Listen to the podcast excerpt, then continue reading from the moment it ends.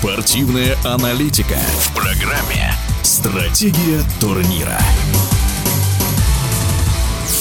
Российская школа фристайла продолжает радовать болельщиков удачными результатами. В Казахстане Любовь Никитина, Павел Кротов и Максим Буров стали чемпионами планеты в командной акробатике, а на проходившем там же в Алматы этапе Кубка мира та же Любовь Никитина заняла второе место. По завершению соревнований российская спортсменка поделилась с нами своими впечатлениями от триумфальной спортивной недели в Казахстане.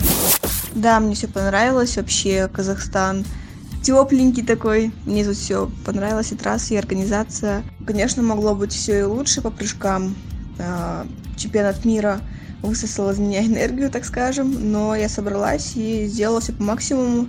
Конечно, были ошибочки, нужно над этим работать.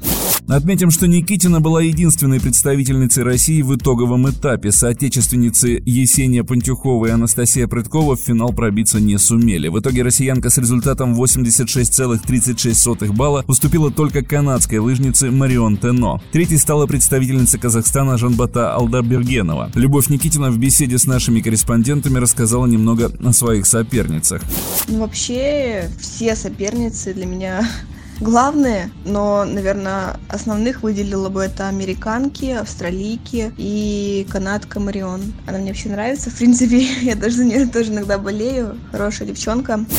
Ну и кроме того, воспитанница Академии зимних видов спорта из Красноярска немного обмолвилась и о своих грядущих спортивных планах.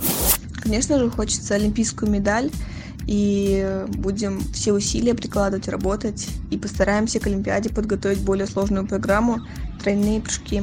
В нашем эфире была чемпионка мира по фристайлу в командной акробатике Любовь Никитина, которой наряду с другими нашими спортсменами мы желаем удачи и побед на всех ближайших стартах и, конечно же, главной белой Олимпиаде в Пекине в будущем году.